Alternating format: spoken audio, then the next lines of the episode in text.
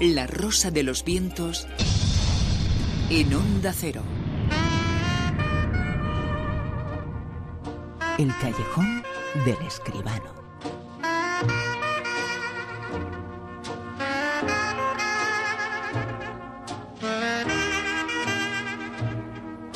Como siempre, con José Manuel Escribano. Muy buenas, ¿qué tal, José Buenas noches, Bruno, ¿qué tal?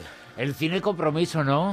Hombre, claro, naturalmente. El cine es tantas cosas, pero también compromiso, también solidaridad. Porque mañana empieza todo. ¿A esa tía la conoces? Nos acostamos juntos, pero no para que venga y me diga, ¡Hala, aquí tienes a tu hija! ¡Adiós! Se está pirando, ¿no? ¡Cristín! ¡Que te dejas tus cosas! Disculpen, vengo a devolver un bebé que no es mío. ¡Cristín! Y no solo eso, evidentemente la película cuenta muchas otras cosas. Eh, dicen que es la película mexicana francesa, bueno, una Sí, de las más sí. exitosas de- la historia que se acaba de estrenar. Pues hombre, sí, la película mañana empieza todo, ¿no? La- eh, ahora vemos la, la versión francesa, la de Igor Gelin, con Omar Sy, el protagonista, eh, Clemence Poesy y Antoine Bertrand. Eh, fue en 2013 cuando el cine mexicano batió todos los récords posibles en México, en Estados Unidos, que todavía es la película eh, latina o hispana más vista en la historia de- del cine allí. Eh, la película no se aceptan devoluciones de, de Eugenio Derbez. Ahora son los franceses los que eh, se apropian del argumento para intentar repetir el éxito en Europa, fiándose de este director casi debutante, Igor Gelin, y sobre todo del carisma de Omar Sy, el eh, inolvidable protagonista de Intocable. Sí es eh, Samuel, un despreocupado mujeriego que vive del cuento en la costa del sur de Francia y pasa el tiempo entre sus fiestas y sus conquistas. Pero un buen día allí aparece Christine, una joven que le asegura que él es el padre de la niña que trae en los brazos. Y aprovechando de, de su desconcierto, se la deja y desaparece. De nada sirve que Samuel la persiga hasta Londres y se instale allí buscándola desesperadamente. Consigue un trabajo de especialista en el cine, esos que hacen las escenas peligrosas en vez de los protagonistas, y da a la nena la educación que puede. Pasan ocho años y cuando padre e hija viven contentos y son inseparables, Christine reaparece y pretende recuperar a la niña. Un drama. Se conozca o no la película original, eh, yo creo que sigue siendo inevitable ponerse de parte del atribulado padre, aunque sea un poco desastre, y enternecerse con el encanto de la pequeña, que demuestra una vez más lo buenos actores que pueden llegar a ser los niños. Lo más difícil quizá es empatizar con la película en sí misma, porque la historia es sumamente previsible, la única sorpresa, nada divertida además, se desvela casi a mitad del metraje, y a pesar de los esfuerzos de Omar Sy y acompañantes, un tanto ñoña. Eso sí, sabiendo de este éxito tremendo en Francia, con más de 3 millones de entradas vendidas, uno no tiene por menos que pensar y envidiar que a los franceses les gusta muchísimo su cine, todo lo contrario de lo que pasa en España. El mundo del cine, el cine francés, eh, bueno, pues la cuna del cine, no se habla de una película, no se interpreta, no se reescribe una película que es un clásico de otra de las cunas del cine, del cine latino, por lo menos el mexicano. Hombre, uno de los cines más potentes de, de Latinoamérica, sin duda. Cine francés, eh, ahora con esta película, pero hay muchas otras cosas. Ahora hablamos de cine español, del Festival de Cine Español por excelencia.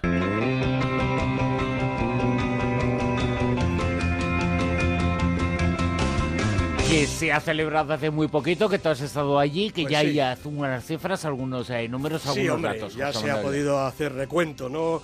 El Festival de Málaga, bueno, pues ha vuelto a registrar un aumento en el número de espectadores, de participantes y de recaudación, a pesar de que se han programado menos películas y sesiones que el año pasado.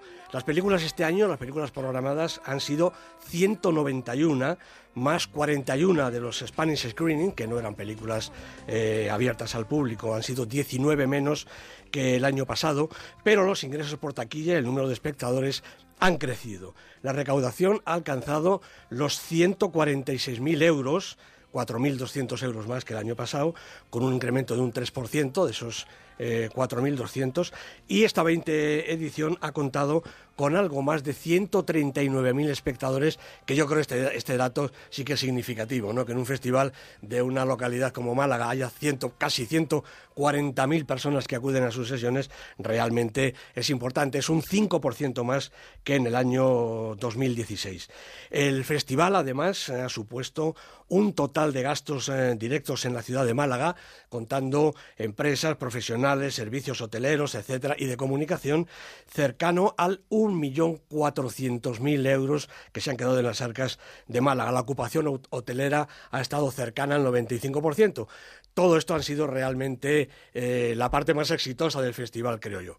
En cuanto al Spanish Screening, el mercado del cine que este año se ha trasladado a Málaga durante tres días durante el festival, han participado 98 compradores internacionales de 35 países entre los cuales están los más importantes, Francia, Alemania, Suecia, Italia, México, Estados Unidos, incluso Corea del Sur, así como 11 delegados de otros festivales. Todos ellos han realizado más de 800 visionados en un total de 41 películas españolas.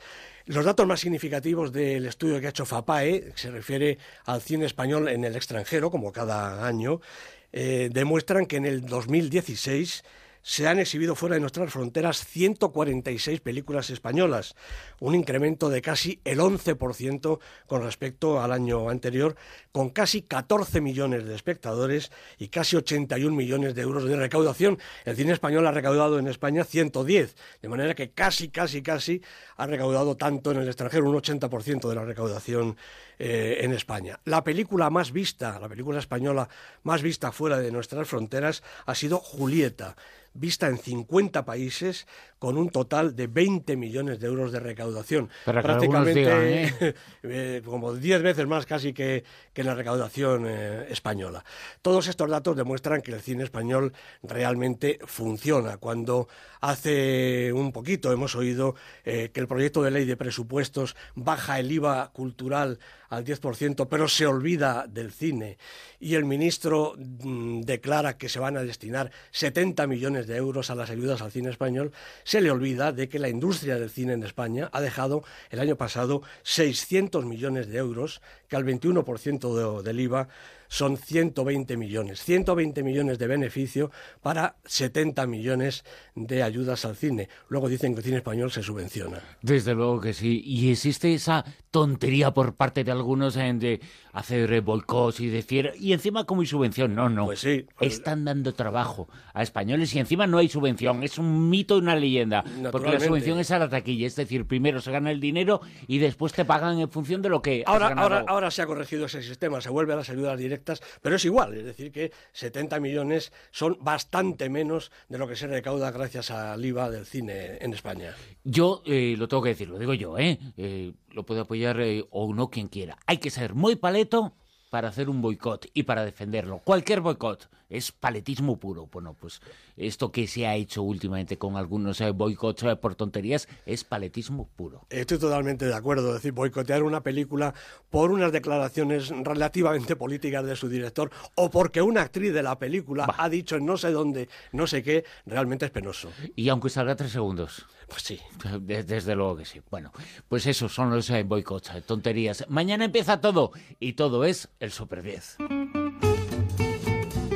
que es la lista que cada semana nos trae José Manuel Esquivano en el puesto número 10. José Manuel. Pues una película española, es por tu bien, dicen, lo dice José Coronado, Roberto Álamo, Javier Cámara, cinco semanas en la lista, ha bajado un puestecito. ¿En el 9? La vida de Calabacín, una fantástica, preciosa película de animación francesa, dirigida por Claude Barras, cinco semanas en la lista y también ha bajado un puesto. ¿En el 8? Pues eh, inauguramos otra película española, esta que eh, se llama El Bar, el sitio donde vamos todos de vez en cuando. La ha dirigido Alex de la Iglesia y espero que cuando vayamos no nos pase lo que les pasa a los de la peli. Primera eh, semana en el Super 10. ¿En el 7? La doncella, fantástica película coreana de Park Chan-wook 14 semanas en el Super 10 y todavía aguantando. Hay que ir a verla, que es que la van a quitar pronto. 6. El viajante, película de la semana, fantástica película iraní de Asghar Farhadi, la película que ganó el Oscar a la mejor película de lengua no inglesa, primera película en la lista y como digo, película de la semana. En el 5. En el 5 está Moonlight, otra película